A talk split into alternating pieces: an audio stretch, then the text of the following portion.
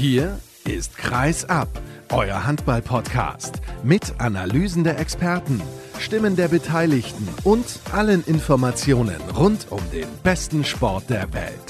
Mit eurem Gastgeber Sascha Staat.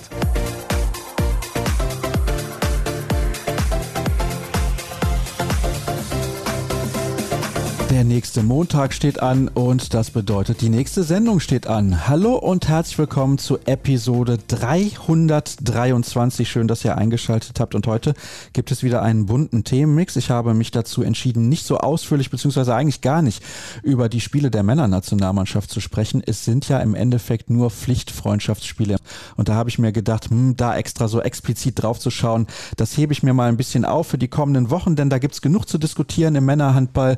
Jetzt geht's weiter mit dem DHB-Pokal unter der Woche und dann geht's auch weiter mit der Bundesliga und den internationalen Spielen in der Champions League und in der European League. Da startet ja auch zeitnah die Gruppenphase. Von daher kümmern wir uns da in den nächsten Sendungen dann drüber. Da haben wir genug Zeit darüber zu sprechen. Allerdings, Männerhandball ist trotzdem Thema heute, gar keine Frage. Im zweiten Teil der Sendung begrüße ich nämlich Julian Rux von Handballytics. Er schreibt die Kolumnen unter anderem für die Handball-Bundesliga und auch für die EHF und hat sich beschäftigt mit dem Strengths of Schedule. Das ist die Spiel Spielplanstärke und er hat analysiert, warum welche Mannschaften wo in der Tabelle stehen und wie sie sich verbessert haben. Sehr, sehr interessant. Im Interview der Woche begrüße ich einen ehemaligen Nationalspieler, Mike Furich. Er hat in den 90ern bei der SG Wallau-Massenheim gespielt und mit dem Verein auch mehrfach die deutsche Meisterschaft gewonnen und erzählt aus seiner Zeit auch in der DDR, wo er aufgewachsen ist und was er heute so treibt. Und jetzt geht es aber erstmal um Frauenhandball, denn die SG BBM Bietigheim kann einfach nicht mehr verlieren. Über 60 Spiele haben sie jetzt mittlerweile absolviert in Serie ohne eine einzige Pleite und in der Champions League stehen sie nach den ersten fünf Spielen auf dem ersten Tabellenplatz. Warum, wieso, weshalb? Das bespreche ich mit dem Kollegen, der jetzt in der Leitung ist, Andreas Eberle von der Bietigheimer Zeitung. Schönen guten Tag, hallo. Servus Sascha, ich grüße dich. Das letzte Mal, dass wir beide übrigens miteinander gesprochen haben, ist schon eine Weile her. Das war am 22. Oktober 2018 in Episode 193, also grob vier Jahre. Was hast du eigentlich in den vier Jahren so getrieben? Ich habe natürlich trotzdem fleißig gearbeitet bei der Wiedigheimer Zeitung und auch unsere Top-Sportarten betreut, also unsere Männermannschaft, zweite Liga, erste Liga, und die SG Frauen habe ich auch mit begleitet und natürlich auch, was bei uns auch ganz wichtig ist, Eishockey, Bietigheim Steelers, die sind ja mittlerweile äh, in der DEL gelandet und spielen momentan die zweite Saison. Ja, tatsächlich. Eishockey ist in Bietigheim eine große Nummer. Da muss ich direkt mal intervenieren bzw. nachhaken. Ist das größer als Handball in Bietigheim? Du hast gerade gesagt, es gibt ja noch die Männermannschaft in der zweiten Liga, die zwischendurch auch mal wieder in der ersten Liga gespielt hat, wenn auch nur für eine Saison. Es gibt die äußerst erfolgreiche Frauenmannschaft und eben diese Eishockeymannschaft in der DEL. Ist Eishockey Nummer eins in Bietigheim? Ah, das würde ich nicht sagen. Also wir sind eine Handball- und eine Eishockey-Hochburg. Das ist für so eine kleine Stadt, wie wir sie in Bietigheim-Bissingen sind, wirklich herausragend. Und wir behandeln die beiden Sportarten gleichberechtigt und beide haben jede Menge Fans. Und es ist für uns als Sportredakteure natürlich gigantisch, wenn man so erfolgreiche Teams hat. SGBBM, wie gesagt, das Maß der Dinge im Frauenhandball und die Stilos jetzt im zweiten Jahr in der DEL. Also das können manche Großstädte nicht bieten. Und nicht zu vergessen die Handballer, ne? die auch vielleicht über kurz oder lang zum dritten Mal irgendwann in der Bundesliga landen werden, dann wäre natürlich irgendwie in Bietigheim ja die Hölle los mit drei Erstligisten. Ja, aber das ist ja dann super zum Arbeiten. Also da hat man immer was zu tun. Das ist wirklich fantastisch. Und lass uns über die Frauenhandballmannschaft sprechen. Das hatte ich ja eingangs gesagt, dass wir das tun werden, weil diese Mannschaft ja einfach nicht mehr verliert. Kannst du dich pauschal erinnern, wenn sie das letzte Mal verloren haben? Boah, das ist wirklich lange, lange her. Nein, kann ich tatsächlich gar nicht. Also ich weiß es wirklich nicht. Ich glaube, das wissen nicht mal die Spielerinnen und der Trainer. Es gab auf jeden Fall Ende März 2021 eine Niederlage in Dortmund im Spitzenspiel. Damals ging es ja darum, wer wird deutscher Meister, wird es der BVB packen oder die Bietigheimer Frauen. Und da hat sich damals der BVB durchgesetzt. Aber danach kann ich mich auch an keine weitere Niederlage erinnern. Es sind mittlerweile, ich glaube, 61 ungeschlagene Spiele in Serie. Ist das korrekt? Na, seit gestern sind sogar 62. Und ich bin relativ sicher, dass am Mittwoch das 63. Spiel ohne Niederlage folgen wird. Da geht es dann im DHB-Pokal zweite Runde gegen den FSV Mainz 05. Ja, Wahnsinn. Also was für eine sensationelle Serie. Lass uns darüber sprechen, beziehungsweise zunächst mal über die sportliche Aktualität in der Champions League. In der Bundesliga gewinnt die SG sowieso jedes Spiel gefühlt. Also auch relativ hoch, wobei zuletzt gab es einen, ich will fast schon sagen, knappen Sieg gegen, gegen die HSG Blomberg-Lippe. Da lag man zur Pause tatsächlich zurück, hat aber auch die Starspielerinnen geschont und dann in der zweiten Halbzeit hat man sich entschieden, mal ein bisschen aufs Gaspedal zu drücken und hat dann relativ souverän gewonnen. Aber in der Champions League hat man tatsächlich nach fünf Partien auch noch keine verloren. Das ist ja das Phänomenale. Man hat unter anderem gegen den amtierenden Champions League-Sieger, gegen die Vipers aus Christiansand gewonnen. Man hat den FTC mit 20 Toren geschlagen, 40 zu 20 hat man dieses Spiel gewonnen vor einigen Wochen. Das war wirklich unglaublich. Und jetzt gegen Krim, Ljubljana, gestern, du bist in der Halle gewesen, gab es auch einen Sieg. Ja, stimmt. Also gestern war ich in der Tat in der Halle und habe einen relativ deutlichen Sieg am Ende dann wieder gesehen. Das war auch tatsächlich mal eine ganz neue Situation für die SG BBM. Da sind sie nämlich zum ersten Mal eigentlich wirklich als ganz klarer Favorit angetreten. Das hat auch der Trainer nach dem Spiel nochmal betont. Und eine etwas ungewohnte Situation, nachdem er ja eigentlich so ein bisschen auch als Underdog mal gestartet ist und dann tatsächlich einfach die ganzen Top-Teams dann nacheinander abgefertigt hat. Es gab ja dann tatsächlich nur einen einzigen Punktverlust in Rumänien, in Bukarest. Da ging es dann 28, 28 aus. Das ist so praktisch, sonst hätten wir 62 Spiele mit Siegen. Ja, aber da lag die SG auch bis kurz vor Schluss mit zwei Toren vorne und dann gab es eben dieses Unentschieden. Wobei der große Höhepunkt war dann tatsächlich dieses Heimspiel gegen, gegen Christian Sand, dieser Sieg mit zwei Toren Unterschied und da stand die Halle Kopf. Das ist schwer zu toppen, aber ich glaube, die SG hat noch einiges vor in dieser Saison und ich habe getitelt danach, die Gau geschrieben hat, das Verlieren verlernt und schauen wir mal, wie es weitergeht. Also ich traue denen das zu, was ich irgendwie ja, vor der Saison im Kommentar geschrieben hatte, dass es an der Zeit ist, dass ein deutsches Team ein Final Four erreicht und ja, habe dann darauf hingewiesen, dass natürlich jetzt auch die Niederlagen mal kommen werden in der Champions League, aber ja, Stand jetzt nach fünf Spielen sensationelles Abschneiden. Ja, so kann es weitergehen, denke ich mal. Dann erkläre uns doch bitte, beziehungsweise denjenigen, die zuhören, warum verlieren die nicht mehr? Warum haben sie, wie du es gesagt hast, das Verlieren verlernt? Na, also man muss natürlich sehen, dass die Mannschaft richtig, richtig gut besetzt ist. Also die war schon letztes Jahr stark. Da hat man ja dann die European League gewonnen, ist da durchmarschiert durch die Bundesliga, äh, durch den Pokal, hat auch da alles gewonnen und das ist ein Gerüst, das da aufgebaut wurde und das im Prinzip weitgehend auch so weiterspielt. Die Mädels sind eingespielt, die haben einen tollen Trainer. Sie haben auch bei den Neuzugängen, das sind wenige gewesen, aber da dann auch wirklich ein gutes Händchen bewiesen. Da denke ich jetzt mal an die spanische Kreisläuferin Cava Gazama, die Luisa Schulze ersetzt hat, die nach Neckarsulm gewechselt ist und dann einen ganz starken Holland-Block mit der Kelly Dulfer und der Inga Smith und normalerweise auch dann noch eine extrem starke Kreisläuferin und Kapitänin, die Danik Snelder, die leider verletzt ist. Und daraufhin hat man ja auch reagiert, weil das ein langfristiger Ausfall ist, die Verletzung und hat dann die Kaba Gasama geholt, die auch super eingeschlagen hat mit ihrer körperlichen Präsenz und am Kreis, also gestern auch wieder eine Top-Leistung gezeigt hat.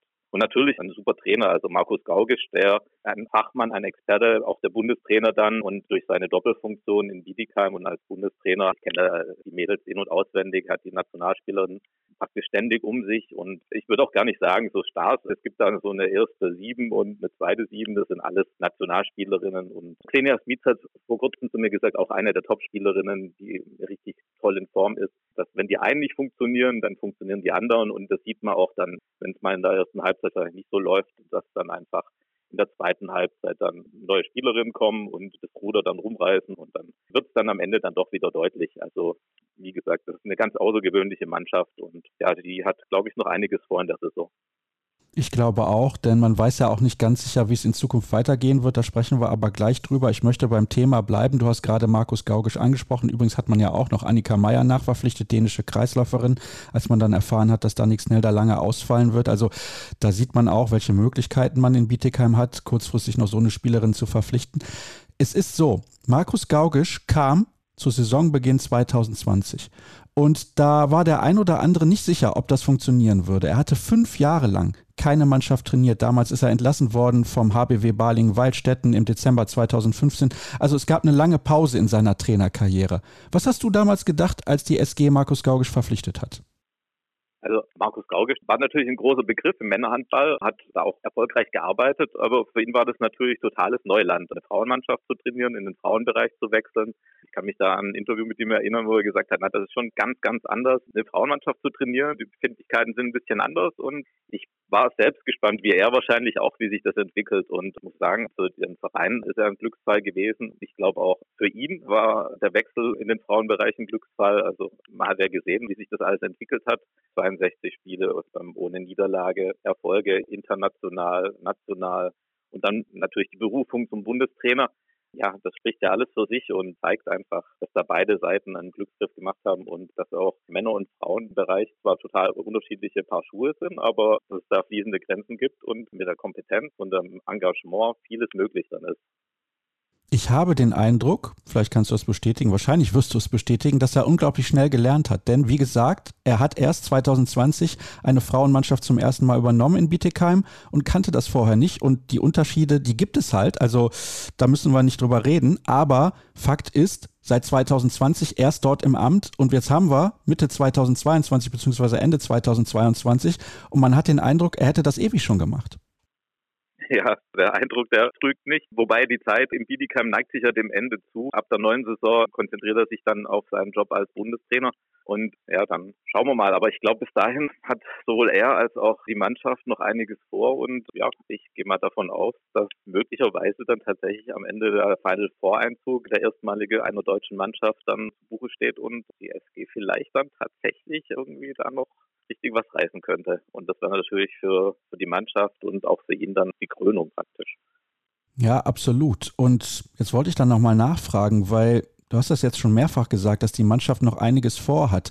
Es scheint ja irgendwie so, dass die Zeit des Understatements jetzt endgültig vorbei ist. Also wenn man die Vipers schlägt als Titelverteidiger, wenn man in Bukarest einen Punkt holt, wo das Spiel zu kippen drohte, muss man ja auch mal sagen, wenn man den FTC mit 20 Toren aus der Halle fegt und dann auch die anderen Spiele souverän für sich gestaltet, ja, ich weiß nicht. Also können die Spielerinnen dann irgendwie noch sagen, wir wollen mal gucken, wie es weitergeht?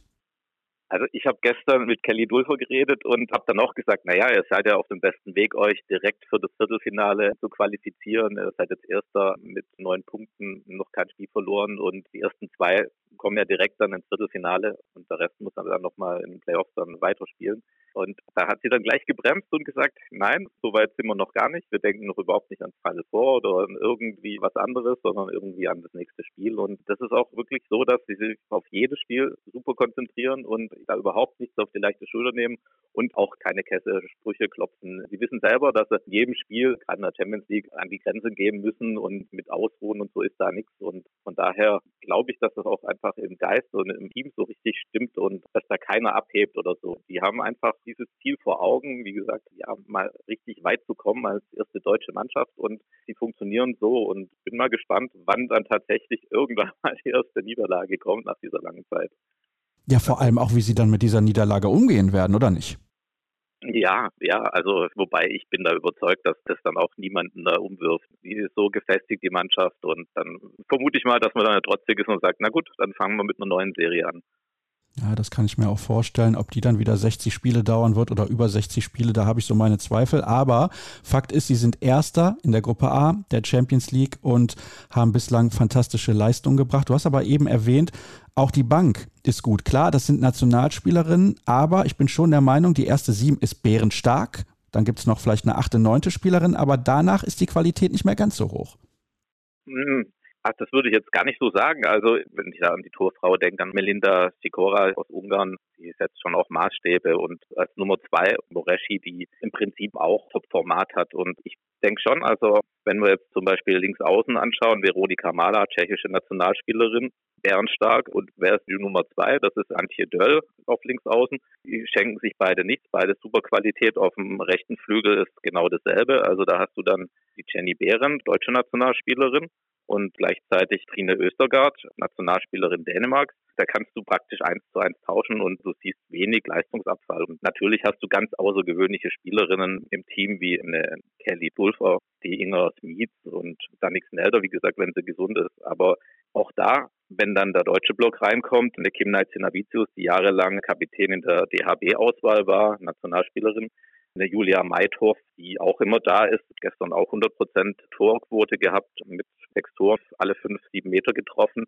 Also du hast einfach Qualität, die du nachlegen kannst. Und ich denke mal, diese Truppe in der Kombination, die würde auch so ziemlich jede Nationalmannschaft irgendwie das Leben schwer machen können.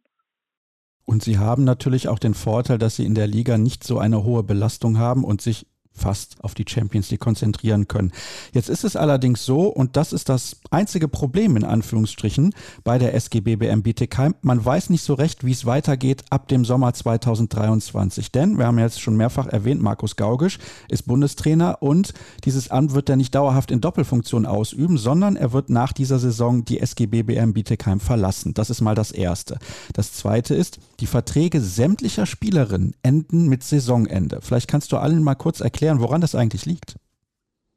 da bin ich eigentlich der falsche Ansprechpartner. Da müsstest du praktisch den Sportdirektor fragen, die sportliche Leitung, Geschäftsführung. Ich denke mal, dass natürlich stark leistungsbezogen irgendwie die Verträge ausfallen und kann mir da schon vorstellen, dass dann bei so einer Mannschaft die Mannschaft dann auch in der Zukunft zusammenbleibt. Aber ich kann dazu eigentlich gar nichts sagen.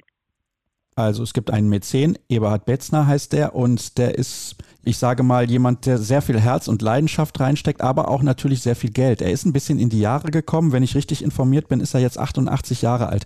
Ist das ein bisschen gefährlich, sag ich mal, dass man vielleicht abhängig ist von einer einzelnen Person? Denn, das sollten wir vielleicht auch dazu erwähnen, die Jugendmannschaft bzw. die zweite Mannschaft, die gibt's schon nicht mehr. Ja, also Eberhard Betzner ist natürlich der große Mäzen und hat einen sehr großen Teil daran, dass es überhaupt so viele Erfolge hier in Bietigheim gibt, weil er auch sich sehr engagiert hat finanziell über die Jahre hinweg, zusammen mit, mit Olymp, der Seniorchef des Hemdenherstellungs Olymp und diese Partnerschaft, die, die besteht schon seit sehr langer Zeit und ich denke auch, dass sie weitergehen wird entsprechend. Also natürlich, wenn man sich so ein bisschen fokussiert hat auf einen Sponsor, ist schon eine gewisse Abhängigkeit da. Aber ja, es gibt tatsächlich auch noch ein paar andere und ich denke schon, dass der Verein so haushaltet, wirtschaftet und auch sich für die Zukunft aufstellen wird, dass der Standort Bietigheim nach wie vor ein guter Frauenhandballstandort auch bleibt, auch ohne Markus Gaugisch. Das ist, glaube ich, die wichtigste Frage, die es zu beantworten gilt. Wer wird der neue Trainer? Da hast du aber noch nichts gehört. Nein, Nein, also Trainerpersonalien diskutieren die Verantwortlichen erstmal auch intern und ich glaube, solange diese heiße Phase in der Champions League ist, ja auch in der Bundesliga, wird sich da in den nächsten Wochen doch erstmal nichts tun. Dann müssen wir uns also noch ein wenig gedulden. Schauen wir mal, wie es dann weitergehen wird bei der SGB BM Bietigheim. Sportlich läuft es auf jeden Fall erstklassig. Das kann man nicht wegdiskutieren. Wirklich phänomenal, was die Mannschaft von Markus Gaugisch bislang in dieser Saison auf die Platte gebracht hat. Andreas, herzlichen Dank für die Einblicke. Und dann machen wir jetzt mal die erste Pause und hören uns gleich wieder. Bis sofort.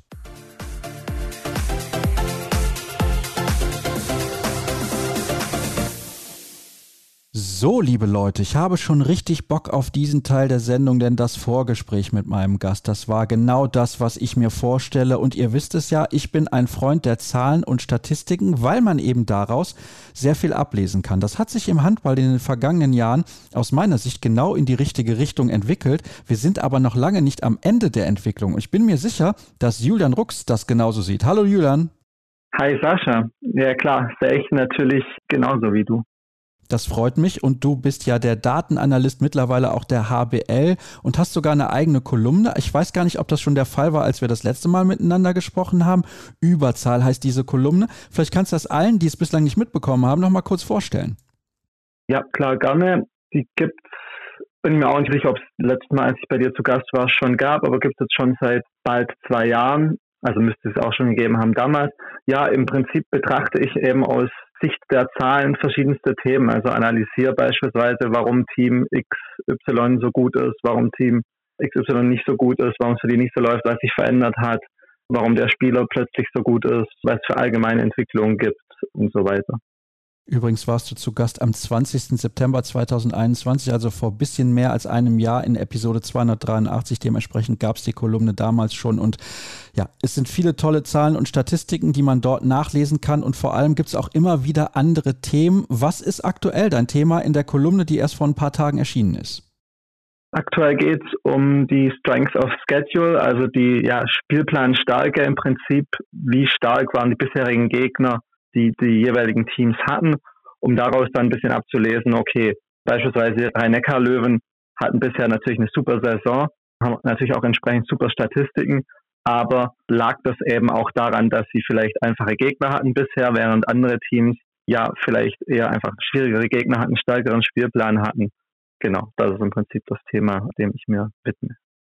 Es gibt übrigens da eine Sportliga, die ist sozusagen Vorbild, was das angeht. Das ist die NFL, die National Football League. Wir wissen es, im US-Sport wird sehr viel über die Zahlen und Statistiken abgedeckt. Und da ist es tatsächlich auch so, der ein oder andere wird es vielleicht wissen, aber viele wahrscheinlich nicht, die hier reinhören, weil sie sich halt für Handball interessieren und eben nicht für American Football.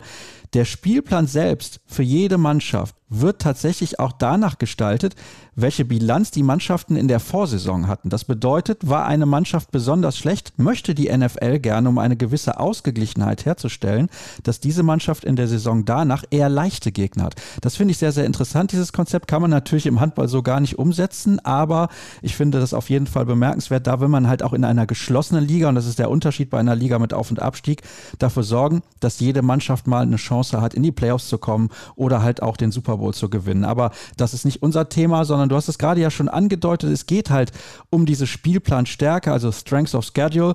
Und du hast es gerade mit den Rhein-Neckar-Löwen ja schon erwähnt, sie sind mit 14 zu 0 Punkten phänomenal in die neue Saison gestartet. Hast du denn herausgefunden, also du hast es mit Sicherheit, aber du wirst es uns jetzt erzählen, war der Spielplan der Rhein-Neckar-Löwen besonders leicht oder war er mittelschwer oder war er vielleicht sogar schwer? er war der einfachste von allen. Also sie haben im Prinzip gegen die schlechtesten sechs Teams bisher gespielt, plus gegen Flensburg, wenn ich jetzt nicht irre. Ja, genau, Flensburg war es. Genau, und sonst halt gegen die schlechtesten sechs Teams. Also mit Sicherheit spielen sie bisher einen guten Handball, wirklich gut, aber die 14 zu 0 Punkte liegen vielleicht auch einfach daran, dass der Spielplan eben sehr einfach war im, im Gesamten bisher. Dann lass uns doch mal ein bisschen genauer darauf eingehen. Also Fakt ist, diese Spiele muss man auch erstmal gewinnen. Das macht man ja nicht im Vorübergehen in der Handball-Bundesliga. Aber welche Zahlen hast du noch für uns, was die Rhein-Neckar-Löwen angeht? Weil du bist da ja auch ein bisschen ins Detail gegangen. Genau. Also im Prinzip sind sowohl im Angriff als auch in der Verteidigung die Rhein-Neckar-Löwen die meist verbesserte Mannschaft im Vergleich zur Vorsaison. Klar, wie ich gerade erwähnt habe, es hat mit Sicherheit auch mit dem Spielplan zu tun. Es sind ja auch bisher nur sieben Spiele gespielt. Man muss natürlich bei Statistiken auch immer schauen, dass es eine ausreichend große Stichprobengröße gibt. Sieben ist schon mal eine Zahl, wo man ja auf die Zahlen blicken kann, aber klar, mehr sind immer besser. Aber trotzdem, also gerade um so einen Überblick über die Offensiv- und Defensivleistungen zu gehen, schaue ich mir immer die Tore pro 50 Ballbesitze an, auch um dann eben Vergleiche zum Vorjahr zu haben wenn wir schon bei dem Thema sind, Ballbesitze oder Vergleich zum Vorjahr, da haben wir auch durch die neuen Regeländerungen, wo die schnelle Mitte nochmal einfacher möglich ist, durch den Anspielkreis und es nur noch vier Pässe beim angezeigten passiven Spiel gibt, wird das Spiel insgesamt auch schneller. Es gibt jetzt über vier Angriffe mehr als im Vorjahr der ganzen Liga insgesamt. Das heißt, wenn ich das Vorjahr vergleichen will oder die offensiven Werte vergleichen will mit dem vom aktuellen Jahr mit dem Vorjahr, dann brauche ich natürlich eine gleiche Basis, weil natürlich werden diese Saison mehr Tore erzielt, weil es halt einfach mehr Angriffe gibt. Also wenn ich dann jetzt auf die 50 Ballbesitze runterrechne im Vergleich zum Vorjahr, dann haben die Rhein-Neckar-Löwen trotzdem ihren Angriff um 2,2 Tore verbessert pro 50 Ballbesitze mit 29,6 Toren pro 50 Ballbesitze. Das sind die fünftbeste Offensive. Aber die krasse Verbesserung ist vor allem in der Defensive. Da stehen sie jetzt bei 23,6 Toren pro 50 Ballbesitze, was eine Verbesserung von genau 4,0 bedeutet, was klar der beste Wert ist diese Saison, was der drittbeste Wert in den letzten fünf Jahren wäre. Ja, also vor allem defensiv läuft eben richtig rund und auch schon, das ist so ein bisschen Sebastian Hinze Phänomen, also auch schon beim Bergischen HC war die Defensive immer deutlich besser als die Offensive.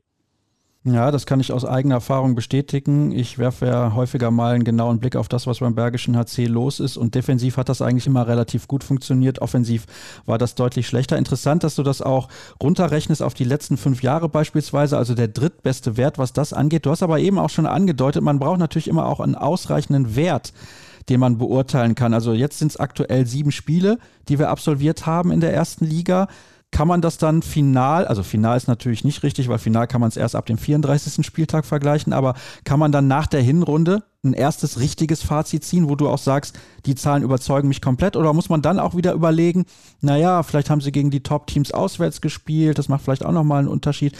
Wie siehst du das? Ja, also natürlich final dann und nicht, aber nach der Hinrunde 17 Spiele, da gleicht sich das mehr oder weniger bei allen Teams die Ausreißer nach unten und nach oben im Großen und Ganzen aus, dass ich sagen würde, da kann man es auf jeden Fall vergleichen nach 17 Spielen. Aber klar, final natürlich dann auch erst am Ende der Saison.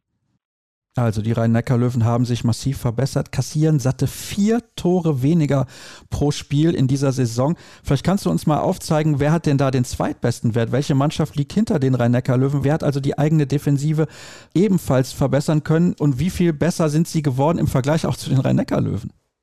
Ja, im Prinzip passt sogar beides. Das ist THW Kiel, die praktisch auf einem Niveau sind mit den Rhein-Neckar-Löwen mit 23,7 eine Verbesserung von 2,2 waren letzte Saison also auch schon relativ gut, aber jetzt eben nochmal besser.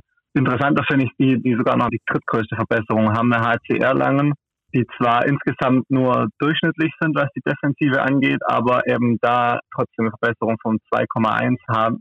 Ja, also der Grund für oder mit der Grund, warum es so stark, was ist so stark, aber so weit oben in der Tabelle sind, aktuell ist das einfach defensiv besser läuft bei ihnen.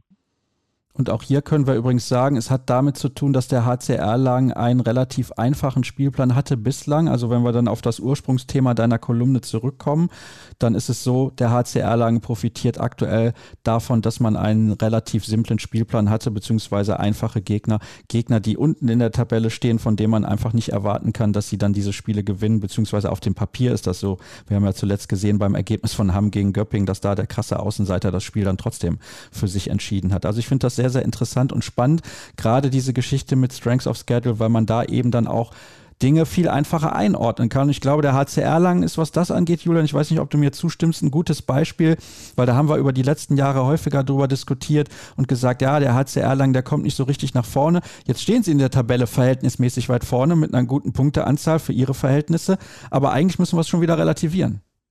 Ja, das stimme ich dir im Prinzip komplett zu. Also ich gehe stark davon aus, dass es für Erlangen wieder ein bisschen weiter nach unten gehen wird in der Tabelle, wenn eben spätestens jeder einmal gegen jeden gespielt hat, weil sich dann eben das Thema ein bisschen mehr ausgleicht. Aber klar, deswegen finde ich es auch allgemein immer, dass am Anfang der Saison halt Tabelle etwas überbewertet wird, eben genau aus dem Thema und dann halt so Geschichten wie gerade jetzt eben Erlangen hat den super Saisonstart überbewertet werden und dann eher vielleicht sogar im Saisonverlauf, wenn es dann eben nicht mehr so gut läuft wie am Anfang der Saison, dass dann im Vergleich das gesetzt wird, wie es am Anfang der Saison lief und dann eben eigentlich deutlich schlechter aussieht, obwohl halt begünstigt wurde der starke Saisonstart einfach nur durch den einfachen Spielplan. Lass uns auch über eine Mannschaft sprechen, die bei deiner Analyse nicht besonders gut wegkommt. Das ist ja die MT Melsung und über die diskutieren wir in den letzten Jahren auch häufig, dass die einfach immer einen guten Kader haben, aber nicht zu Potte kommen und die kommen auch nicht gut weg, was deine Statistiken angeht. Ja, also insgesamt besonders defensiv sind sie das Team mit der größten Verschlechterung, wir gerade schon die größten Verbesserungen angesprochen haben, sind sie das Team mit der größten Verschlechterung.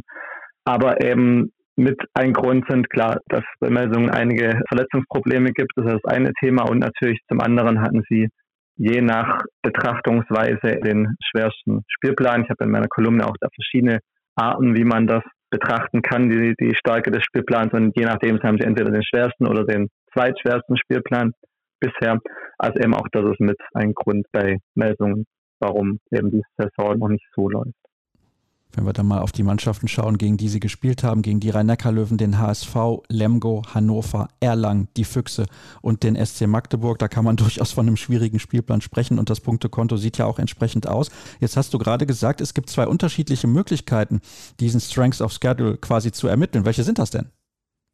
Also einmal im Prinzip so wie es auch normalerweise im Football gemacht wird, einfach die Siegquote zu nehmen. Also wie viel haben die gegnerischen Teams, wie viele Spiele gewonnen. Beziehungsweise in der Kolumne habe ich dann die Punkte pro Spiel der Gegner genommen, weil im Handball ja das Thema Unentschieden nochmal deutlich relevanter ist als im Football.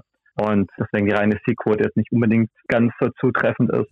Dann die zweite Variante wird auch im Football, besonders im College Football genutzt, ist auch noch praktisch die Punkte pro Spiel der Gegner des Gegners mit zu berücksichtigen habe ich auch noch gemacht und dann als dritte noch die Differenz der Tore pro 50 Ballbesitze und Gegentore pro 50 Ballbesitze zu nehmen. Aber wie man auch in der Grafik, die in der Kolumne sieht und ich auch auf Instagram gepostet habe, sind die Unterschiede minimal. Also es ist ja auch logisch, dass eben ein Team, das gut ist, in allen drei Metriken jeweils gute Werte hat. Also das macht vielleicht dann die unterschiedlichen Herangehensweisen vielleicht im Football noch eher Sinn als im Handball. Wo du es übrigens gerade angesprochen hast. Du hast etwas auf Instagram gepostet. Wer dir dort gerne folgen möchte, der kann das sehr gerne tun. Unter Handballlytics findet man dich beziehungsweise auch deine Kolumne und deine Grafiken. Und ich bin großer Fan davon. Das habe ich hier in der Sendung auch schon mehrfach gesagt, weil es mir Spaß macht, halt auch so in die Tiefe zu gehen. Kannst du mir sagen, wie du auf diese Idee auch mit dem Strength of Schedule gekommen bist und wie lange du an dieser Formel gesessen hast, um das auch zu erarbeiten? Weil du kannst das ja nicht immer einzeln ausrechnen, sondern du hast da irgendwie eine Formel, keine Ahnung, in der Excel-Tabelle oder wie auch immer. Wie lange hast du daran gesessen? Also wie ich auf die Idee gekommen bin, ich verfolge halt allgemein hauptsächlich auf Twitter, folge ich halt vielen Statistikseiten und auch einfach die Klasse, also Strength of Schedule ist ja jetzt auch was, was man normal bei ESPN oder sonst irgendwo findet. Das ist jetzt kein so krasses Statistikidee oder wie auch immer. Das Thema, das mir schon länger bekannt ist und ich habe mir halt immer wieder überlegt, dass gerade am Anfang der Saison die Tabelle meiner Meinung nach halt einfach überbewertet wird aus genau diesem Problem. Und da wollte ich mir das genau anschauen. Und dann habe ich es mal so erstmal für mich gemacht und geschaut, dass halt gerade im Prinzip die Geschichten mit Rhein-Neckar-Löwen, Erlangen oder auch mit Melsungen perfekte Beispiele dafür sind wie ich das gemacht habe, also ich mache meine Sachen im Prinzip alle in R. R Studio ist Programm, die Programmiersprache im Prinzip, Statistik-Programmiersprache. Und ja, also da habe ich sowieso immer praktisch meine Daten drin von der HBL und habe ja tatsächlich jetzt, um das zu programmieren oder zu schreiben, den Code dafür, dass er mir die Strength of Schedule auswirft, dann am Ende eine Viertelstunde vielleicht gebraucht weil ich die Daten halt im Prinzip alle schon da hatte und einfach nur sie entsprechend zusammenfügen muss. Also ich kann mich da nur nochmal wiederholen. Ich finde es großartig und deswegen werden wir auch in Zukunft regelmäßig miteinander sprechen. Vielleicht jetzt nicht jede Woche, um Gottes Willen. So extrem wird es nicht sein, aber ich kann mir vorstellen, auch im Rahmen dann auch der Weltmeisterschaft wirst du sicherlich wieder was auf die Beine stellen und da finde ich es dann auch interessant, gerade weil man da ja viel weniger Spiele hat, aber auch viel mehr Spiele in kurzer Zeit sozusagen. Also das ist dann eine ganz andere Bewertungsmöglichkeit auch für die Leistungen, die die Nationalmannschaften bei den Turnieren bringen. Was können wir denn von deiner nächsten Kolumne erwarten? Was wird vielleicht nächste oder übernächste nächste Woche das Thema sein? Welcher Sache wirst du dich annehmen? Also für morgen wird von mir die nächste Kolumne für die EHF, also die Champions League erscheinen. Thema wird, es steht aktuell zum Zeitpunkt, wo wir das ja aufnehmen, noch nicht ganz fest, wird vermutlich aber der FC Barcelona sein, warum sie im Prinzip noch besser sind, als sie es die letzten Jahre schon waren, diese Saison, oder ob sie es sind vielmehr.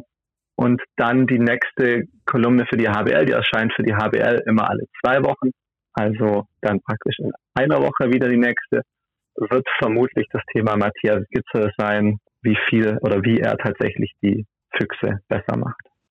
Ja, also das ist natürlich ein Thema, das interessiert mich brennend. Was ist denn jetzt gerade so aus dem Stegreif heraus dein Gefühl? Warum macht er die Füchse so viel besser?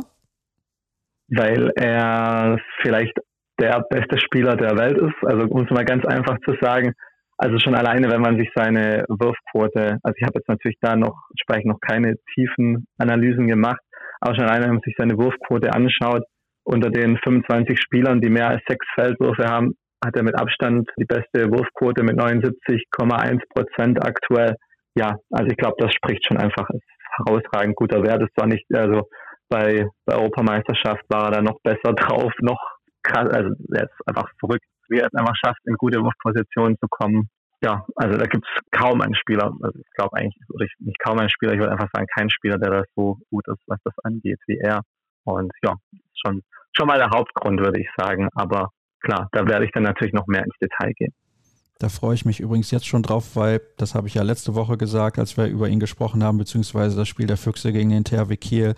Er ist ein bombastisch guter Spieler und er verändert eben das Spiel der Füchse Berlin so unfassbar sehr, dass sie jetzt momentan vielleicht sogar der Favorit sind auf den Titel der deutschen Meisterschaft. Ich habe ja vor der Saison gesagt, die Füchse werden es in dieser Saison, weil ich glaube, dass gerade auch das Timing sehr, sehr gut passt und dass er eben halt das Spiel der Mannschaft so verändert und er auch die Füchse Berlin dadurch nochmal so extrem viel besser macht. Schön, wenn das dann auch zahlentechnisch beziehungsweise was die Statistiken angeht, zumindest mal für den Moment auch bestätigt wird. Aber ich möchte mich nochmal herzlich bedanken, Julian, dass du uns wieder mit reingenommen hast in deine Kolumne. Wie gesagt, wer dir folgen möchte auf den sozialen Kanälen, der kann das sehr, sehr gerne tun. Unter Handballytics kann man dir da folgen. Bei Facebook, Twitter und Instagram weiß ich nicht, ob du auch auf allen Plattformen unterwegs bist, aber Twitter hast du gerade eben auch schon genannt. Und ansonsten, ja, wie gesagt, die Grafiken sind sehr, sehr spannend und interessant und wir werden in ein paar Wochen auch wieder miteinander sprechen. So viel ist auf jeden Fall mal klar. Da machen wir jetzt noch eine kurze Pause und dann gibt es gleich für euch das Interview der Woche. Also dranbleiben.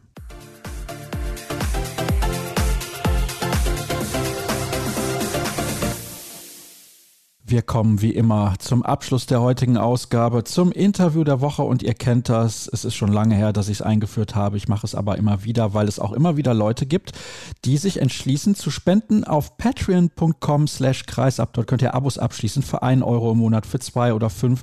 Die Summe, die könnt ihr euch selber aussuchen und das nutze ich dann, dieses Geld, um beispielsweise die Fotografen zu bezahlen, die mich unterstützen, denn ich finde, das sollte man auf jeden Fall tun. Jetzt habe ich einen Gast in der Leitung, von dem einige wahrscheinlich wahrscheinlich lange nichts mehr gehört haben. Ich möchte ja immer wieder mal Gäste einladen, von denen wir eben lange nichts mehr gehört haben, weil ich der Meinung bin, sie haben auf jeden Fall was zu erzählen. Und bei ihm bin ich mir sehr, sehr sicher, hat immerhin 165 Länderspiele absolviert und auch an einigen Turnieren, unter anderem auch an den Olympischen Spielen 1988 teilgenommen, damals noch für die DDR. Ich begrüße recht herzlich Mike Furich. Hallo Mike. Ja, hallo, hallo Sascha. Ich freue mich, dass du zugesagt hast, weil ich habe es ja gerade schon angedeutet. Ich glaube, du hast eine Menge zu erzählen. Erzähl uns doch zunächst mal bitte, was machst du aktuell? Bist du irgendwie noch mit dem Handball verbunden? Ja, die ganzen Jahre schon. Ich habe ja viele Jahre in Wallau, war ich ja dann auch Trainer, viele Jahre gespielt in Wallau, dann Trainer in Wallau gewesen und dann hat es mich nach Nordhessen verschlagen. Dann habe ich ja in Kirchhof trainiert, die Damen in der Regionalliga. Und das war dann aufgestiegen in die zweite Liga. Dann war ich drei Jahre in Bruchköbel gewesen, Trainer bei in der Oberligamannschaft bei den Männern. Jetzt bin ich seit acht Jahren in der Nähe von Melsungen oben und trainiere die HSG Baunatal in der Oberliga. Wir sind letztes Jahr aufgestiegen in die Oberliga, haben davor viele Jahre gespielt in der Landesliga, bin jetzt im sechsten Jahr Trainer da. Ja, und beruflich bin ich an der Schule, mache dort viel Sportunterricht oder auch Vertretungsunterricht. Ja, oder und teilweise auch Handball-AGs biete ich da auch an. Ja, und mache dann in den Ferien auch viele Handballcamps eben auch. In Heilbronn habe ich gemacht, bei mir oben hier in Gensungen, dann bei der HSG Baunatal in Bruckhöbel. Ja, also ist immer noch sehr viel mit Handball verbunden.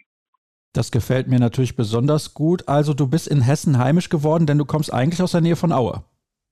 Genau, aus dem Erzgebirge komme ich, ja. Ich war bis zur Jugend, also bis 16 war ich, bis zur 10. Klasse war ich in Aue gewesen und bin dann nach Leipzig auf die Sportschule und dort bis 25 Jahre und dann bin ich ja nach Wallerwassenheim dann, nach der Wende, 1990 dann. Dort bist du insgesamt 14 Jahre als Spieler aktiv gewesen. Blutet dir immer noch ein bisschen das Herz? Wir haben vor einigen Wochen oder Monaten besser gesagt hier in der Sendung mal zurückgeschaut auf die glorreiche Zeit der SG Wallau Massenheim, dass es diesen Verein eigentlich so gar nicht mehr gibt. Ja, das ist ganz traurig, ist das ganz klar, weil ich habe jetzt erst vor zwei Wochen erst unten gespielt mit der HSG Baunatal gegen Bregenham-Wallau, heißt ja wohl jetzt richtig, glaube ich. Und ja, wenn man das so sieht, dann eben im Fernsehen, ich schaue immer die anderen Bundesligamannschaften halt und dann das vergleicht mit früher sowas. Wir waren ja auch eine Top-Mannschaft. Ja, ich stelle uns mal in den 90er Jahren immer mit der Stufe, sag ich mal, auf dem THW Kiel, wo wir gespielt haben und das ist schon sehr traurig dann, dass das so ja, nach unten ging dann, ja. Das war zweite Liga, dann glaube ich, war es nochmal Regionalliga, dann Oberliga, Wiederaufstieg, glaube ich, in die Regionalliga dann. Und letztendlich war es dann doch, ja, ging es wohl nicht mehr, finanziell wohl auch. Und dann gibt es ihm gar nichts mehr. Ich war jetzt unten gewesen, auch einen Tag vorher schon unten bei meinem Sohn und bin da wieder durch Wallau gelaufen, habe halt das so gesehen, dann wie die Lenscheshalle jetzt aussieht und alles, ja. Und das ist schon traurig, was da passiert ist. Hast du denn noch Kontakt zu alten Weggefährten, ich sag jetzt mal zum Beispiel Martin Schwalb oder anderen? Gar nicht mehr groß, weil jeder hat so sein Leben und ich bin wirklich, wie gesagt, sehr, sehr eingebunden in meinen Bereich. Also tagsüber habe ich ja, wie gesagt, sehr viel Schule und dann habe ich nochmal einen kleinen Sohnemann, habe ich nochmal, der ist vier Jahre alt, der braucht auch viel Aufmerksamkeit und dann, wie gesagt, dann geht es halt Nachmittag mit AGs oder dann immer abends Training und Wochenende Spiel. Das ist schon sehr, sehr viel. Man hat dann ja, klar fahre ich mal zum DRB-Pokal nach Hamburg, bin ich viele Jahre gefahren, dann trifft man halt ein paar Leute wieder oder so, ja, aber jetzt richtig Kontakt habe ich keinen mehr, nein. Lass uns noch weiter zurückgehen in die Vergangenheit. Ich habe es ja eben schon gesagt, du bist im Osten aufgewachsen, du bist dann nach Leipzig auf die Sporthochschule, hast du eben auch gesagt. Wie war die Ausbildung in der DDR? Ja, das war top. Wir hatten ja schon dazu mal eigene Physiotherapien. Wir hatten quasi in, beim Sportclub Leipzig hatten wir sieben verschiedene Sportarten. Ja, da hatten wir riesige Physiotherapien mit Saunabereichen und alles. Da wurde sich wirklich auch sehr drum gekümmert. Du musstest halt im Endeffekt fast gar nichts machen, außer natürlich klar, im Sport musstest du deine Leistung bringen, aber sag mal, du musstest dich eigentlich um nichts kümmern groß. Wurde alles dir abgenommen. Und das war natürlich dann auch für mich dann ein ganz anderer Schritt oder ein großer Schritt dann, wo ich dann im Westen komme 1990, dass man dann viele Sachen auch aus sich selbst auch kümmern musste. Dann musste ich was eine Haftpflichtversicherung ist oder was eine Hausratversicherung ist. Das gab es ja bei uns alles gar nicht im Endeffekt. Also ich musste da viele Sachen erst nur dazulernen, ja. Und da hat natürlich auch der Bodo Strömer und so die, unser Umfeld mir auch sehr geholfen, dass ich da auch mich ja gut eingelebt habe. Aber ansonsten war das, die Sportschule war natürlich eine Top-Sache. Man muss auch sagen, ich wollte das auch unbedingt, weil es gibt halt da keinen links und rechts, gibt keinen nebenher dann. Es gibt halt wirklich nur, nur, nur diesen Handballsport, weil ich dann auch Juniorennationalmannschaft gespielt habe. Und dann ist halt jedes Wochenende bist du halt irgendwo gewesen oder auf Lehrgängen gewesen, mit der Junionationalmannschaft weg gewesen. Dann, das war schon sehr, sehr anstrengend. Gerade die Zeit dann, ich sag mal, wenn es dann losgeht mit den Mopeds und den Mädels, mit Freundschaften und alles dann, dafür hast du halt eben keine Zeit gehabt. Ja, und das sind halt viele auch junge Sportler, die auch zur Sportschule mit waren, auch daran gescheitert, dass sie eben dann auch andere Sachen noch dann auch wollten halt, ne? Und das geht halt nicht in der Phase, weil die da auch ist ja wie eine Ausbildung im Endeffekt, was ich gemacht habe, dann als Sportler eben. Ne? Und da muss man halt ganz klar das durchziehen, um das auch zu schaffen, weil wir hatten ja zehnmal, zwölfmal die Woche Training und das war dann schon sehr, sehr anstrengend, plus noch Schule dann auch. Fehlt das der heutigen Generation? Ich meine, du betreust ja dann auch die Kids, dass die eben zu viel rechts und links haben. Was denkst du? Ja, die Ablenkung ist natürlich eine ganz andere, ja, weil wir ja heutzutage viel, viel mehr Sachen haben, ja, mit Laptops und Computer und Tablet und ach, es gibt ja tausende Sachen da, ja, die Wii und was weiß ich, was da alles gibt. Ja, und ich sehe es ja auch bei meinem großen Sohn jetzt auch und sowas, dass der ja auch da diese Sachen auch mit hat. Aber es gibt ja immer wieder auch Sportler, die das auch schaffen, dann diesen Weg auch zu finden. Aber sicherlich ist es auf alle Fälle jetzt schwieriger, sage ich mal, diesen Weg zu finden, als wir da waren. Vor allem gerade auch in der DDR, weil wir da wirklich auch ja wenig hatten. Das Zwischenmenschliche war halt super und sowas. Ja, wir hatten vielleicht mal noch ein Kino, aber es gab vom Prinzip ja kaum ein Fernsehprogramm gab es ja nicht, ja. Und wir hatten eigentlich, ja, den Sport, die Freizeit und uns jetzt als Freunde oder sowas, sondern einander, ja. Aber es gab nicht so viel Ablenkung, wie es heutzutage gibt. War damals der Zusammenhalt größer? Was denkst du? Ja, auf alle Fälle, ja. Ich erzähle es ja immer gern. Wir haben, früher haben wir in so einem ja, Hochhaus, so fünf Etagen waren das, waren mit drei Eingängen jeweils 10, 20, wir haben 30 Familien drin gewohnt. Das war, wie es aus einem Neubau war, das wir eingezogen sind. Da waren viele auch mit Kindern da eben auch. Und ich sag mal, wenn der eine unten runtergegangen ist, hat dann unten gegrillt, da sind die anderen Leute mit dazugekommen, haben wir Fleisch mit draufgeworfen da und dann hat, man sich dann in der Runde hingesetzt und hat man dann eben zusammen gegrillt oder so, ja. Und das ist ja heute, ja, also gar nicht vorstellbar so ungefähr, ja. Das war einfach, ja, hat es auch viel mehr geholfen, dann, weil es ja auch viele Sachen in der DDR gab es ja einfach auch nicht, ja. Da musste man ja auch gucken, was hast du, was kann ich organisieren und so halt, ne. Dieser Zusammenhalt war natürlich da eine ganz andere, klar, logisch. Du hast jetzt eben dieses, ich finde schon fast witzige Beispiel genannt mit der Haftpflichtversicherung. Warst du am Anfang nach der Wende, als du dann nach Wallau gegangen bist, teilweise auch ein bisschen überfordert? Also was diese Sachen betrifft, ja, weil man hat ja auch ganz gut Geld verdient auch, ne? Und dann kommen ja auch dann viele Leute halt dann auch her und wollen dir das aufschwätzen und das aufschwätzen. Und das wusstest du auch gar nicht, dass die quasi dafür Provision kriegen. Und du, da kommst du ja ein bisschen blauäugig daher und denkst ja, alle wollen dir gut. Nee, die wollen dir nicht alle gut, die wollen Provision verdienen, ja. Und das natürlich zu verstehen, war natürlich auch in der ersten Zeit erstmal schwierig. Das ganz anderes System ist halt im Endeffekt, ne, was ich ja überhaupt nicht kannte eben. Ne. Aber das Gute war halt, dass man in dem Verein halt wirklich gut aufgehoben war und dass man sich da auch schon auch um dich gekümmert hat dann auch. Das war das Gute. Ich habe es eben in meiner Anmoderation gesagt. Du hast auch an den Olympischen Spielen teilgenommen, 1988. Westdeutschland hat damals nicht teilgenommen. Vielleicht kannst du noch mal ein bisschen aus dem Nähkästchen plaudern, wie dieses Erlebnis Olympia für dich damals war. Denn natürlich, damals war das die größte Nummer. Olympiaspielen immer eine super Sache. Und das waren auch die ersten Olympischen Spiele, die ich wahrgenommen habe. Ich kann mich noch an Christine Otto erinnern, die im Schwimmen damals mehrere Goldmedaillen gewonnen hat und so weiter und so fort. Wie war das damals für dich, an diesen Olympischen Spielen teilzunehmen? Ja, das, war unglaublich, war das, weil man muss sich ja verstehen, dass wir in der DDR, wir hatten ja immer so Schulungen auch noch gehabt, wenn wir eben rausgefahren sind, dann nach Schweden oder nach Westdeutschland oder Norwegen. Wir waren ja ganz, ganz viel, waren wir ja wirklich unterwegs auch gewesen. In Island waren wir viel halt, also wir waren ja viel im westlichen Ausland gewesen, ja. Und da gab es immer so Schulungen und da wurde ja das auch sehr schlecht gemacht, auch mit der Westen, ne. Da müsste aufpassen mit der Arbeitslohn, keine Ahnung, was der uns da alles immer erzählt hat, ne. Und wir waren halt dann, Olympia-Vorbereitung hat für uns ein halbes Jahr das ungefähr gedauert. Wir waren dann in Bulgarien oben auf dem Becken, ein Höhentrainingslager gewesen, ja. Wir waren da drei Wochen weg da oben, da gab es gar nichts, aber kein Fernseher, da gab es kein Radio, da oben nichts. Wir haben da oben nur trainiert, ja, und, und gegessen und geschlafen im Prinzip, ja. Und dann bist du wieder heim. Und das war schon richtig, richtig anstrengend war das halt. Und dann zu diesem, zu diesem großen Ziel, also das zeigt halt nur auch, dass du da auch wieder alles dem unterordnen musstest. Und dann eben dieses große Ziel und diese ganzen anderen Sportler, ja, man kann das gar nicht begreifen, wenn du da in dieses olympische Dorf reinkommst. Und ich weiß da war auch so eine Leichtathletikbahn und sowas, da habe ich mir den Edmund Moses mal angeschaut gehabt, wo der da langgelaufen ist, wie so eine Gazelle. Und das hast du ja nur aus dem Fernsehen gekannt oder sowas. Und dann siehst du die mal alle dann eben auch live da, ne? Steffi Graf. Ja, also das war, war bombastisch, war das, ja. Also ganz, ganz tolle Sache, ja. Man hört es richtig, also man hört es raus, wenn man dir zuhört. Es war ja dann auch so 1990, habt ihr nochmal eine Weltmeisterschaft gespielt mit der DDR, wo Westdeutschland nicht mit dabei war. Das war aber ja schon nach der Wende, also nach dem November 89. Wie war das denn damals für dich mit dem Wissen, das ist quasi das letzte Turnier, was wir als DDR spielen. Seid ihr da als Mannschaft nochmal irgendwie anders rangegangen? Boah, das ist jetzt auch schon lange her. Also ich denke mal, wir waren ja alles Leistungssportler, ja, und das sind wir nicht anders hergegangen. Also wir wollten einfach nur das Bestmögliche geben halt. Und wenn es natürlich geht, klar Weltmeister werden. Dass da jetzt irgendwie dann auch private Sachen vielleicht mit drin hängen, dass man da sich besonders jetzt gut anbieten will oder sowas halt, das kann vielleicht auch sein noch mit, ja, weil der eben ja noch der Westen oder Da war ja auch so ein bisschen der Ausverkauf auch gewesen. Dann waren ja viele Manager auch dann da gewesen. Das kann schon sein, aber ich sag mal, als Mannschaft jetzt, also glaube ich nicht, weil wir hatten ja immer das Ziel, immer den Willen da jetzt gewinnen zu wollen. Ja, das war ja klar. Wie schwer oder vielleicht auch einfach war für dich als Sportler und auch als Mensch die Integration in die gesamtdeutsche Handballnationalmannschaft? Also für mich gar nicht, weil ich bin ganz anpassungsfähig und sage auch meine Meinung halt auch, ja, und bin ein sehr sozialer Mensch und auch ein kollegialer Mensch und für mich war das überhaupt kein Problem, ja. Das war schon auch in der DDR-Nationalmannschaft war das ja schon so, dass ich ja aus, aus Aue kam und ich ja mehr oder weniger gesextet habe, hatte auch so eine schöne Frisur gehabt, Fukuhiro Oliba hieß das, vorne kurz, hinten lang mit Oberlippenbart so ungefähr, ja. Das heißt, und da bin ich das erste Mal zur Nationalmannschaft gekommen als einziger von Leipzig und da waren halt die Berliner, die Frankfurter, ja, Magdeburger und Rostocker und ich bin der Einzige, der quasi nicht Hochdeutsch gesprochen hatte. Das war schon auch erstmal natürlich ein Riesenproblem gewesen, aber ich habe mich auch da durchgesetzt dann, ja. Und da haben sie mich auch erstmal ein bisschen gehänselt am Anfang, aber da musst du halt dann dazu stehen und dann musst du halt dann Gas geben und zeigen, dass du da auch dein Mann stehst. Hat dir das geholfen im weiteren Verlauf deiner Karriere, dass du da am Anfang so ein kleiner Außenseiter warst, sage ich jetzt mal? Ja, auf alle Fälle. Das ging halt bei der Union ging es schon los, weil ich immer diese großen Clubs halt in der DDR waren halt eben, sagen wir, wo die meisten Nationalspieler herkamen, waren halt Magdeburg, Rostock, Berlin, ja. Das waren so diese Vorzeigeclubs im Endeffekt, ja. Und wir Leipziger, ja, da waren nicht so viele Nationalspieler. Und gerade in meinem Jahrgang gewesen, dann war ich vom Prinzip war ich dann nur eben dabei gewesen bei den Junioren.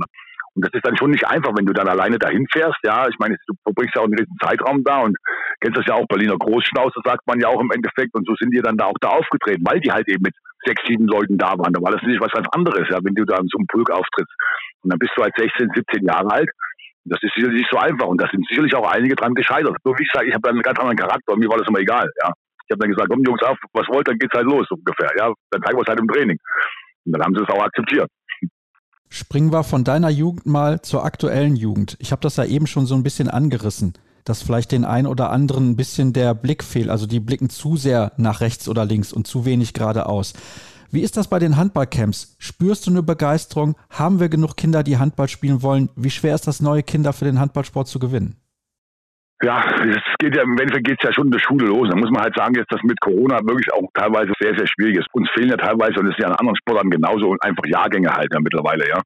Weil ja einfach, ja, in diesen Jahren, wo es halt los sechs, sieben, da war ja einfach, da war einfach nichts. Kein Handballsport, da war in der Schule kein Handball, war überhaupt kein Sport teilweise in der Schule gewesen. Und das ist halt eben wirklich richtig schwierig. Aber jetzt die Kinder, die ich halt habe im Handballcamp, klar, die sind total zu begeistern, ja. Da gibt's auch kein Handy, nix, ja, die werden noch weggelegt, ja. Dann sieht man auch, dass es auch ohne diesen Laptops und Tablets und Handys halt geht, ja. Die sind total begeistert. Und wir machen ja mittags, also es geht, die Handballcamps gehen morgens um neun, halb zehn gehen die los, bis um halb eins so und dann ist Mittagspause, ja, und selbst in der Mittagspause dann von halb eins bis so halb zwei, viertel vor zwei geht, selbst da gehen die in die Halle und rennen dann in der Halle rum und pacen noch da ab, ja. Und dann geht's weiter bis um vier. Ja, also die fragen nicht mal dann mit den Handys, oder können wir das mal machen oder das mal. Nein, sie gehen in die Halle und spielen dann Ball. Was mir aber aufgefallen ist, dass bei der Jugend schon, das gab es für uns früher nicht, wenn wir Training haben jetzt und ich trainiere hier, wie gesagt, jetzt die HSG Baunatal und da habe ich ja auch bei mir junge Leute drin, nur 18, 19, 20 Jahre alt und die kommen dann zu mir und sagen zu mir, Mike, Donnerstag kann ich zum Training nicht kommen, weil meine Oma Geburtstag hat, ja. Und das gibt's nicht mehr. Also da kann er zur Oma hingehen, ein Geburtstag, und dann muss er abends zum Training sein. Und dann will ich am Abend wieder hingehen, ja. Und diese Fragen, das hätten jetzt, jetzt früher nie gegeben. Training ist Training, fertig, ja.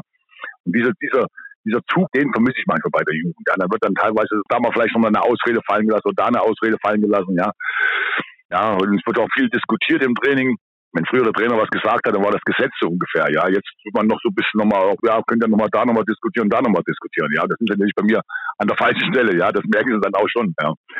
Da hat schon einiges getan, was das betrifft, ja, klar. Musst du dich da auch ein bisschen anpassen und lernen, dass die Generation von heute eben nicht die von vor 30, 40 Jahren ist? Auf alle Fälle, das mache ich schon seit Jahren, mich da anpassen, auch ganz klar. Ich tue die auch mit ins Boot holen, natürlich diejenigen auch, die auf dem Spielfeld auch die sind, die natürlich auch die, die Kohle aus dem Feuer halt herausholen sollen. Ja.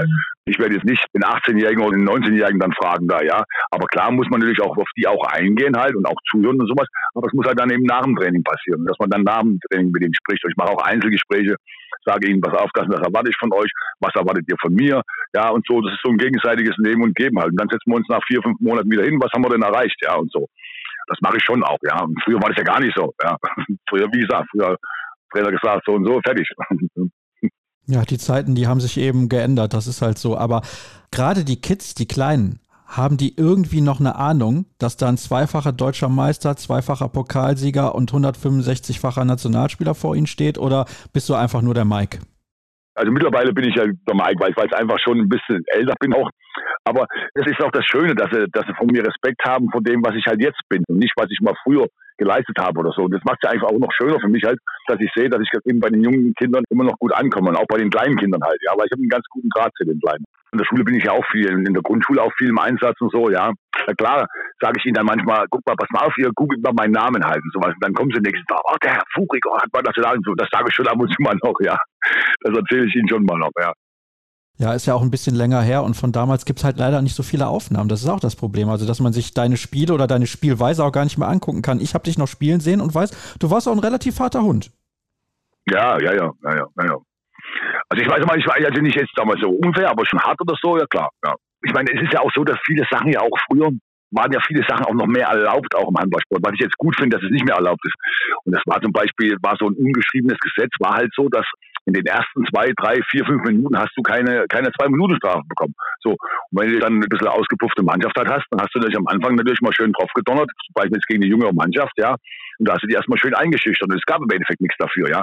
Heute ist ja so, heute gibt es ja nach zwei Minuten vom Prinzip schon, egal welches Foul es ist, oder es gibt halt dann auch schon eine rote Karte eben dann auch mal, ja. Das gab es früher nicht, ja. Da wurde erst mal das so laufen lassen. So, wie gesagt, wenn du so eine erfahrene Mannschaft hast, dann hast du erstmal die anderen eingeschüchtert schön halt, ne? Ja, das ist interessant, dass du das sagst, weil man könnte ja meinen oder davon ausgehen, dass dir das nicht gefällt, dass es diese Entwicklung gibt, dass da eher mal eine Zwei-Minuten-Strafe gezeigt wird. Aber wenn ich das jetzt richtig verstanden habe, findest du das ganz gut. Genau, genau. Weil wir hatten halt wirklich welche drin gehabt, ja, ich will ja wirklich jetzt auch keinen Namen nennen, die vom Prinzip kaum Handball spielen konnten, so ungefähr, aber da konnten sie halt richtig, richtig draufhauen, ja. Ich sag mal, die durften bis zur Mittellinie gehen und dann mussten sie aber rausgehen, ja, weil sie durften nicht in Angriff gehen. Und da gab es ja auch viele Strategen halt, ja, in den Jahren. Teilweise auch noch vor meiner Zeit noch so, wenn du in den 80er Jahren teilweise auch reingehst und die wirklich dann teilweise nur draufgekloppt haben oder so. Ja. Und das ist gut, dass es das halt nicht mehr gibt, dass es wirklich unterbunden worden ist. Und es ist auch schön, das zu sehen, wenn ich jetzt die Bundesliga sehe, wie man sich da auch akzeptiert. Und das im Handball ist es ja auch kein Problem. Handball ist es auch sowieso, auch früher bei uns war das so, dass man sich nach dem Spiel an die Hand gegeben hat und zusammen Bier getrunken hat, zusammen gesessen hat. Ja, das ist einfach toll, auch, oder auch mit den Fans halt und so, ja. Aber ich finde es, wie gesagt, gut, dass das unterbunden wird, dass wirklich die Gesundheit der Spieler einfach da auch ganz klar im Vordergrund steht. Abschließend, Mike, weil du eben so ein bisschen, ich will nicht sagen pessimistisch geklungen hast. Was können wir denn tun, damit wir in ein paar Jahren wieder mehr Kids haben, die Handball spielen? Ja, und das ist ja schwierig, weil es geht ja hier nicht, vom Prinzip geht es ja gar nicht nur um den Handball, weil ich, wie gesagt, in den Schulen ja tätig bin. Es geht ja vom Prinzip alle Sportarten. Das einzige was so noch so, sag ich mal, so ein Selbstläufer ist, wobei ich das auch schon gehört, dass es auch nicht mehr so toll ist jetzt mit dem Zuwachs, ist halt Fußball.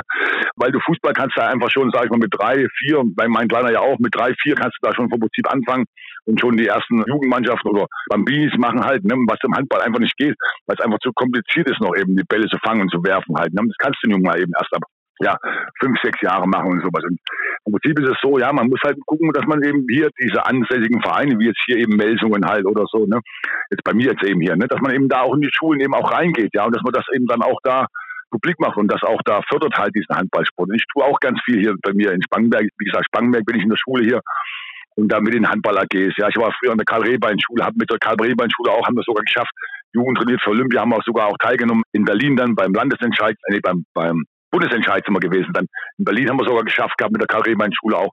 Ja, also ich versuche da schon sehr viel, aber es ist halt ja schwierig. Ja, und man sieht dann teilweise auch bei diesen Anmeldungen, was natürlich auch wieder dem Corona geschuldet ist, auch bei anderen Sportarten in der Schule, dass halt die Anmeldezahlen nicht mehr die sind, wie wir vor sechs, sieben, acht Jahren hatten. Ja, ich bleibe trotzdem optimistisch und hoffe, dass das in Zukunft wieder besser wird. Ich glaube, wenn wir jetzt diesen Winter nochmal überstehen, dann können wir nächsten Sommer richtig durchstarten. Und ich hoffe, dass wir die Generation, die wir jetzt vielleicht verloren haben, dann vielleicht dann auch ein bisschen wieder zurückgewinnen können. Mike, vielen Dank für ein tolles und offenes Gespräch. Hat mir sehr viel Spaß gemacht und das war's dann auch mit der heutigen Ausgabe. Wir sind mal wieder durch. Alle weiteren Informationen, ihr wisst das, bekommt ihr auf den sozialen Kanälen unter facebook.com slash kreisab, bei Twitter at kreisab sowie bei Instagram unter dem Hashtag und Accountnamen kreisab. Und logischerweise hören wir uns in sieben Tagen dann wieder. Tschüss zusammen.